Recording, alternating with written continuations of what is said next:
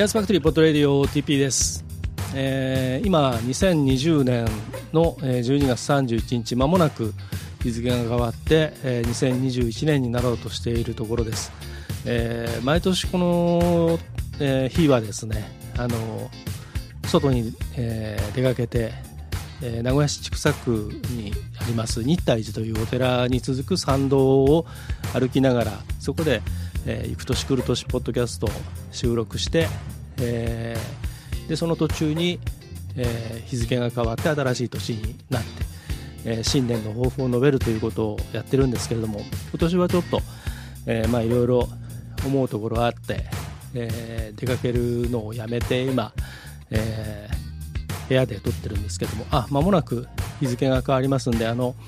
え、電話のですね、え、時報サービスを聞きながら、えー、新年をカウントダウンを、えー、しようと思います、えー、電話をちょっとかけますね。えー、これであと多分10秒ぐらいなんでちょうど、えー、いいタイミングで、えー、かあら。やっぱアクセスが殺到してるのがお話中です。もう一回かけます。さあ今度はかかるでしょうか。もう日付が変わりました。あかかりました。はい、えー、20秒、えー、経ったところで、えー、つながりましたけれども、えー、まあ今これで、えー、2021年の、えー、1月1日になりました。うんこれで30秒経ちました。今年になって。はいはい、えー、時報の、えー、コールセンター コールセンターじゃねえや。時報センターの皆さんありがとうございました。えー、ということでですね。あの言いかけましたけども、えー、今年はあの、まあ、社会情勢もあるし、えー、まあ南西寒いと。いうこともあってですね、えー、部屋で暖かいところで収録をしています。えっ、ー、と昨年、えーと、2月に母親を見送ったこともあり今喪中なので、えー、今年は、えー、新年の祝辞は控えさせていただきます、えー、ただあの9年中僕に関わってくれた皆さん、えー、またいろいろ助けてくれた皆さん、えー、お付き合いくださった皆さん、友人知人の皆さん、えー、関係者の皆さん、えー、本当にお世話になりました、えー、皆さんのおかげでこうして、えー、今ここにいてこんなことをしていられます。これは本当嘘を偽らざる気持ちでえー、感謝の気持ちでいっぱいです、えー、新しい年もどうかあ引き続きご愛顧賜りますようよろしくお願いします。またあの本当にうん今更ですけど改めて、えー、大変な世の中でまあ、あの幸いというか、まあ、幸いと言っちゃいけないのかもしれませんけど、まあ、でも個人の素直な感情としては幸いにして今あ僕の身の回りには感染した人はいない、まあ、感染というかそのそれが表面化してね、えー、大変なことになっている人やまたそのそういった人を抱えている、えー、人が、えー、少なくともうん気の届く範囲ではいないということが本当に、えー、こんなにありがたいことだっていうふうに思ってます。あのまだ本当にね、えー、まあその多分僕ももしかしたら何回か感染してるかもしれませんしあれちょっとなんかおかしいなと思うことも実はあありました、えー、でも、うん、でもというかあの、うん、それが重篤化しなかったり、えー、大変なことにならなかっただけかもしれませんし、えーうん。まあ、とにかく、うん、皆さん特にあの、えー、リアルにこう、えー、会うことができた人たち、えー、はまた本当にあの星野源の「うちで踊ろう」じゃないですけど生きてまた会おうっていうことを、えー、本当に強く願っています。うん。まあうん本当にあのいろいろなことがあっていろいろな考え方とかも変わったり価値観とかね、うん、自分の置かれてる状況だったりとかいろんなことがあのあの大きく変わってあの世界ってこんなにいとも簡単に、えー、変わっちゃうんだって、えー、思いました。あの物語とか、えー、フィクションの中だけのことではなくて、えー、本当にこんなにもう本当に例えば局地的にあの、えーとうん、内戦だったりとか、えー、なんか深刻な疫病だったりとか、うん、なんかその自然災害とかね、えー、そういったことで局地的にあの全てが、えー、一夜にして一変するということをは今までもたくさんありましたけれども世界がこんなに変わってしまったっていうことを実感しそれに対してこういろいろ個人的にもまたその個人じゃないところもっとなんていうか、うん、大きな視点というかそこでもう、うん、いろんなことを考えた年でした。あの自分自身の1年については、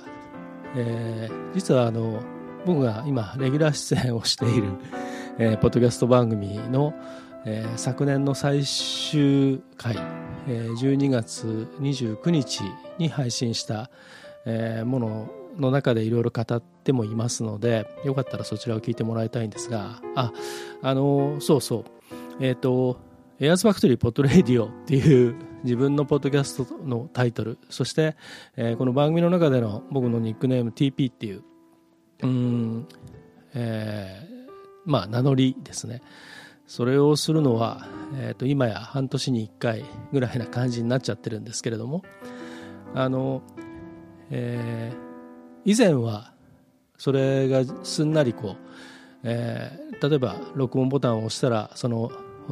タイトルとニックネームがパッとこう出てきたんですけどその昨年9月から、え、毎週配信しているその番組の中では、えー、本名でやっていますので、うん、しかも、うん、まあすごくあの自分の目線でやらせてもらってるのでそれがもうなんか非常に自然なことになっていて、うん、逆にそのこのニックネームを名乗る方がちょっと照れくさかったり するっていう不思議なことになってます。えっとご存知の方もいるかもしれませんけれどもえ、っとまあ幸田沙織ガーリーレディオポッドキャストっていう番組を、え、プロデュースしていてそこに、えー、僕も実は、えー、レギュラーで出ていますあのもともとは、えー、ラジオパーソナリティでアナウンサーで、えー、ナレーションとか MC とかいろんなおしゃべりのお仕事をしている幸田沙織さんの、えー、番組として、えー、プロデュースとディレクションで、えー、関わって始めたんですけれどもあのそれが、えー、と途中からその、えー、僕はディレクターという立場で、えー、その掛け合いの相手としてですね、えー、登場するようになり、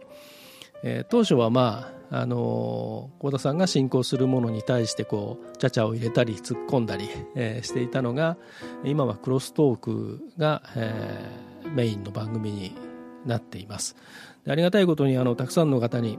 あの聞いていただいて、えーまあ、幸田さんの人気によるところが大きいんですけれどもあの、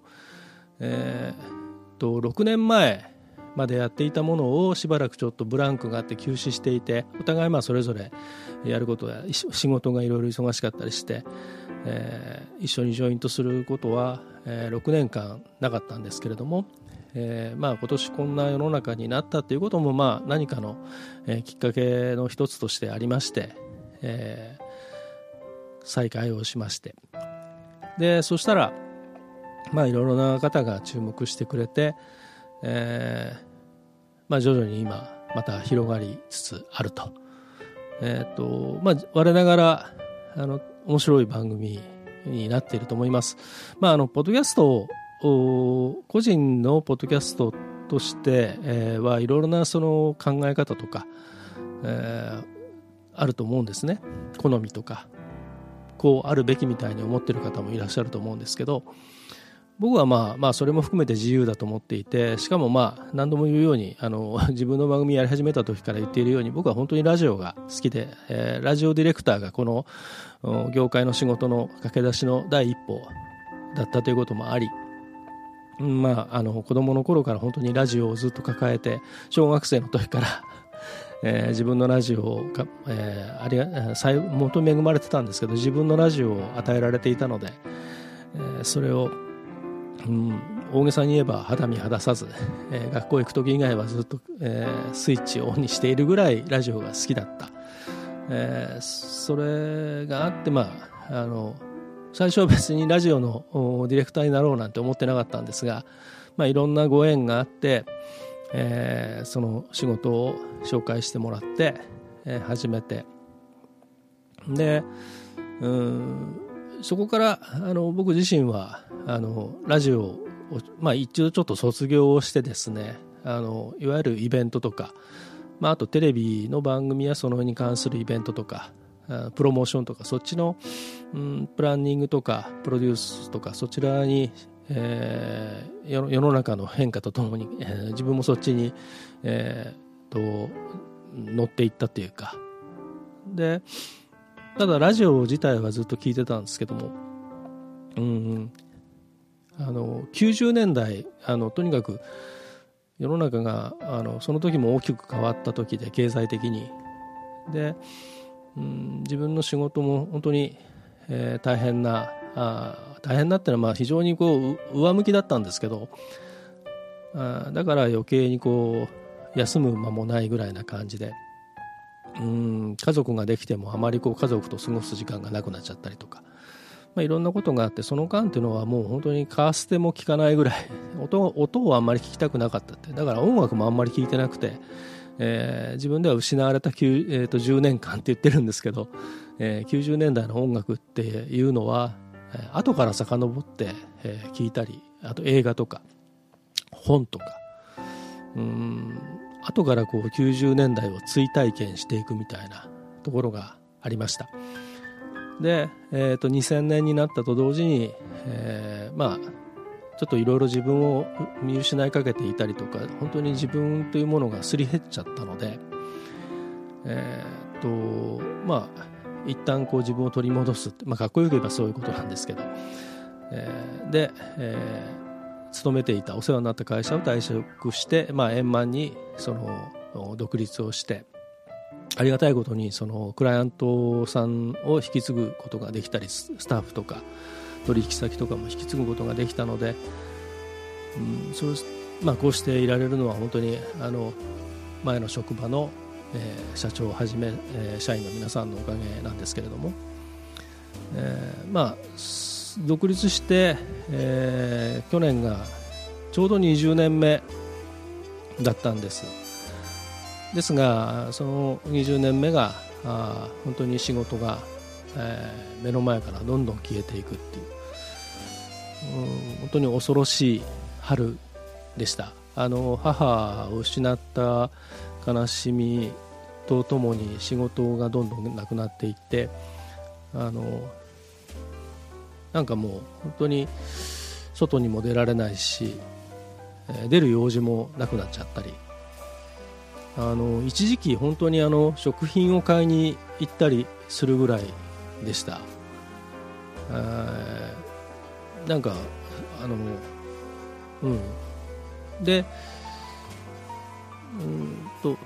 まあこれもそのさっき言ったコード沙織ガリレディオポッドキャストのうん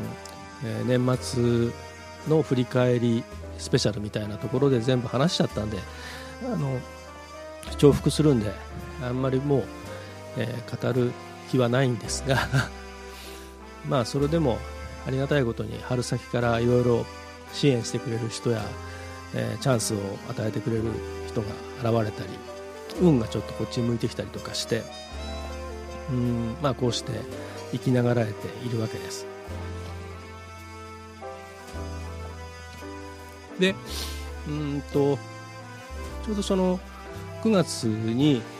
えー、そのガーリーレディオポッドキャストを再開して、で幸田さんともいろいろ話をしている中で、えー、いろんなまあお互いにその目指すビジョンといいますかそれが、えー、一致しているところもあり、えー、いわゆるそのかつて僕はポッドキャストというものを、えー、こう広く啓蒙していこうという、えー、ことをしていました。特にあのビギナー向けにポッドキャストって何っていう人たちに向けて、えー、配信の仕方も一番初歩的なことを示していって、えー、むしろいろんな形でそのポッドキャストっていうのを、えー、暮らしの中に生かしたらどうかなっていうプレゼンテーションを、えー、Apple Store でずっと繰り広げていたんですけれども。あのある時、まあ、ポドそのポッドキャストを取り巻く環境とか日本でのポッドキャストの置かれてる状況とかいろんなことでえー、ちょっとこう情熱を失った時がありまして、まあ、現にこうしてあの、えー、自分の番組は年に2回ないし3回配信するぐらいの低たらくなんですけれども、まあ、それでもやめないぞという意思表示だけはしているつもりで、えー、まあ、その中で、えーと、とポッドキャストというものを何かこう伝えていくというよりも、えー、もっと広い意味で、えー、音声コンテンツというキーワードでもって、えー、いろんなやりたいこととかを見ていくとうんなんかいろいろ自分のビジョンがはっきりしてきました。であの SNS で少し発信を、えー、12月になってからし始めたんですが、えー、その音声コンテンツというものをえー、に関わるいろんな各種のサービスであったりとか、えー、例えば、えー、教えるっていうこともあるし、えー、まあそれをこう請け負うっていうこともあるかもしれないし単に配信ということじゃなくだけじゃなくて、えー、ライブも含めてイベントも含めて。で、えー、と僕はまああの今までやってきた自分のそのノウハウとかあのいろんなつながりとかあのそういったものを生かしていってで幸田さんはまあ喋りのプロですから、えー、僕も非常に信頼を置いていますので、えー、彼女に例えば、えーと、もちろん彼女のそのプロとしてのスキルも生かしてもらいながら、えー、更新の指導にも当たっていただいたりとか、えー、いろんなアドバイザーにもなってもらって、まあうん、レッスンだったりワークショップだったりっていうこともあの、えーと、いわゆるそのなんていうか MC 教室とか喋り方教室とかそういうんじゃなくて、えー、とその構成力とかね、えー、うん、インタビュー力みたいなものだったりとか、えー、瞬時にして、えー、その話をまとめたり、え、相手のその言ったことをすぐにこう飲み込んで、え、次の質問に反映させたりとか、え、非常にそういうあの瞬発力のある人だと思うし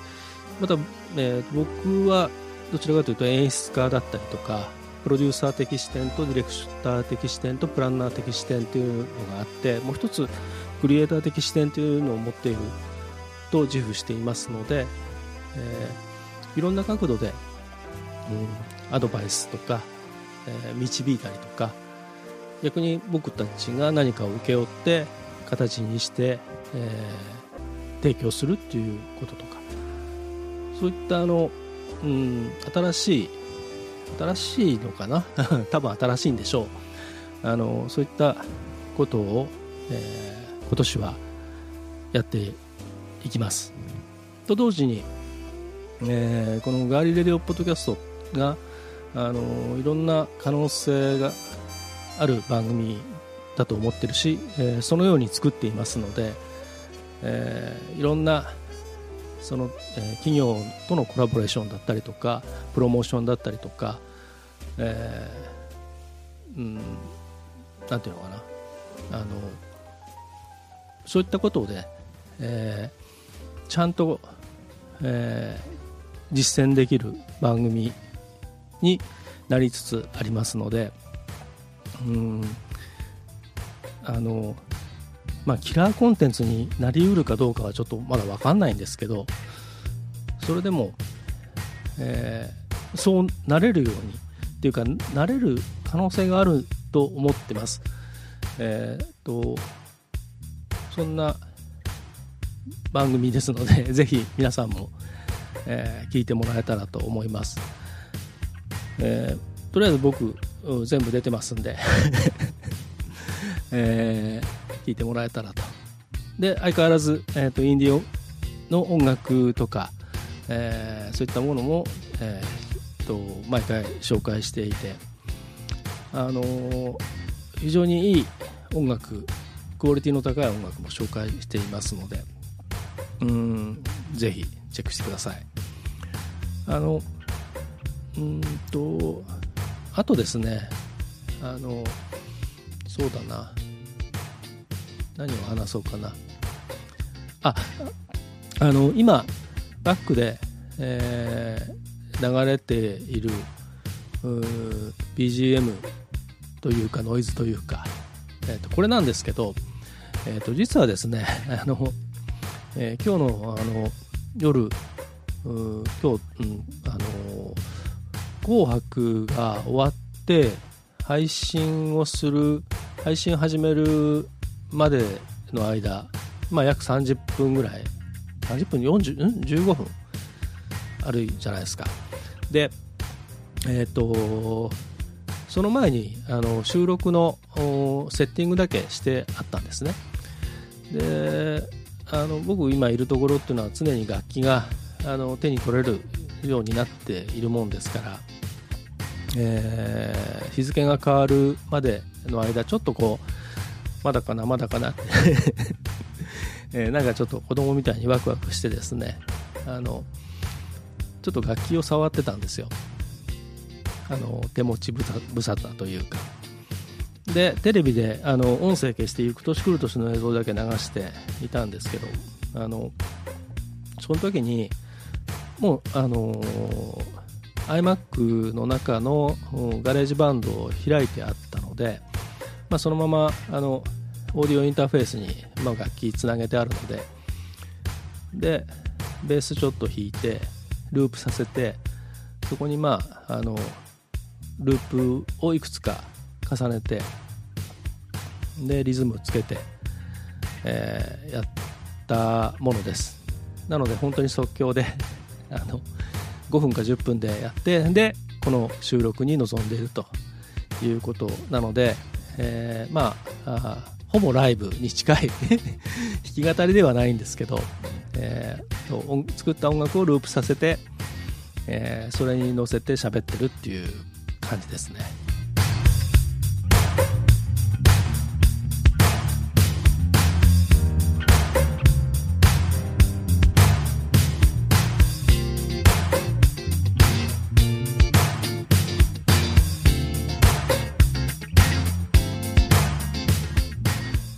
どうです？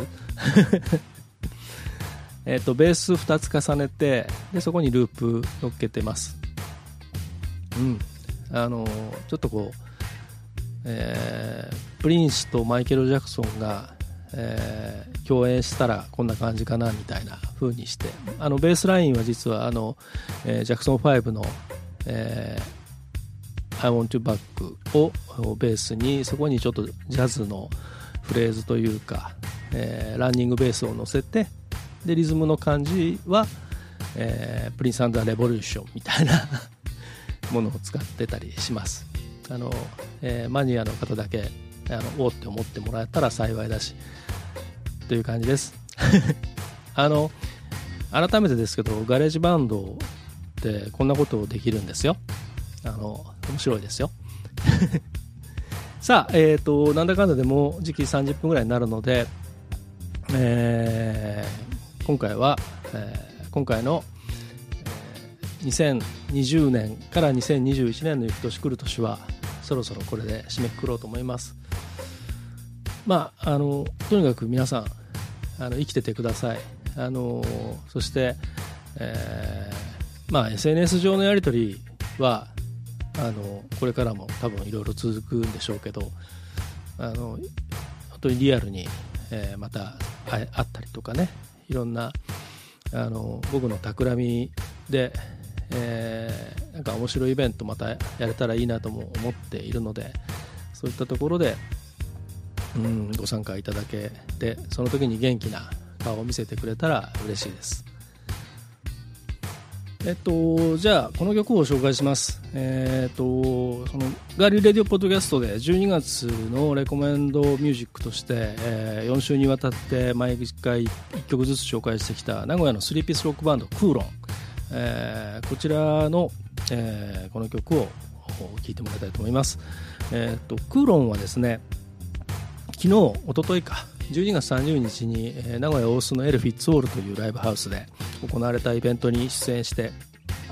僕もそれ見に行きました。で、えー、客は声を出したためマスクをかけたまま、えー、ちょっと椅子と椅子の間は少し開けてで場内換気をしながら、えー、だから結構 ライブハウスの中本当はね本来だったら暑くなるはずの客席が、えー、結構冷える感じだったんですけどでそれでもバンドは一生懸命やってもう嬉しさあの演奏できる喜びっていうか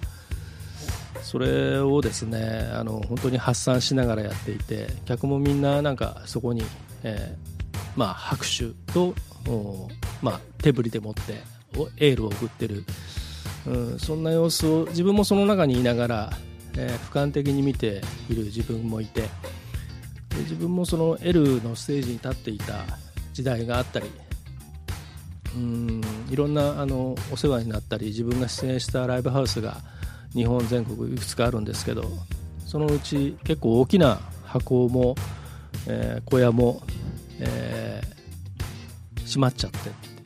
そのために胸が痛かったんですが、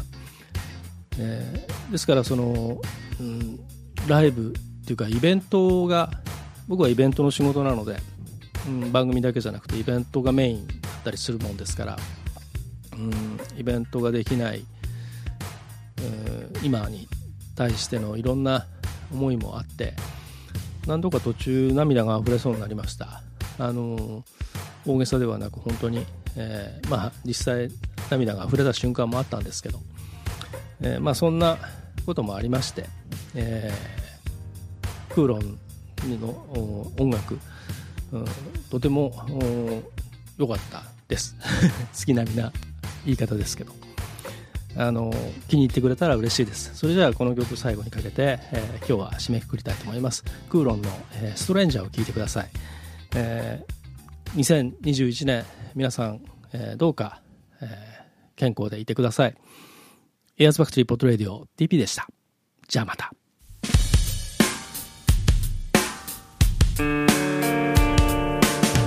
大して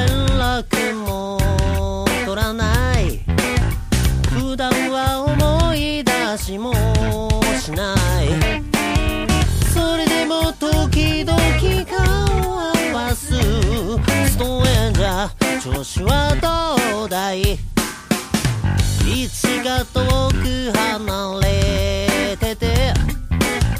正直詳しく知らないが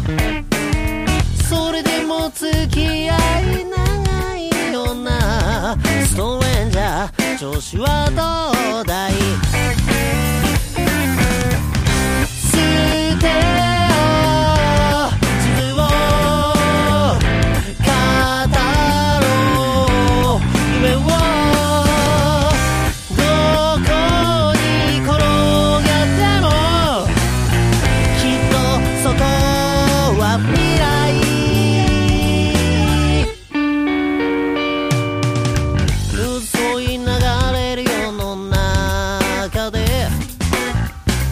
確かなことはあまりない。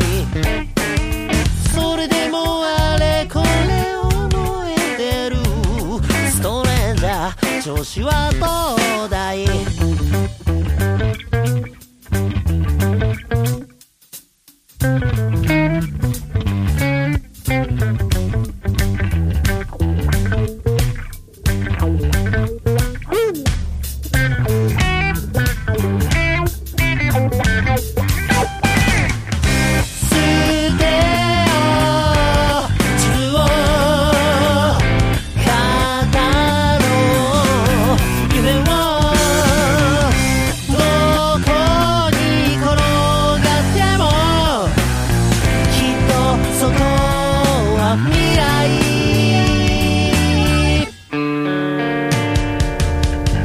の先なんかわからない。忘れてしまうのかもしれない。それでも相変わらずがいい。そうえんじゃ調子はどうだい？Hey! そうえんじゃ。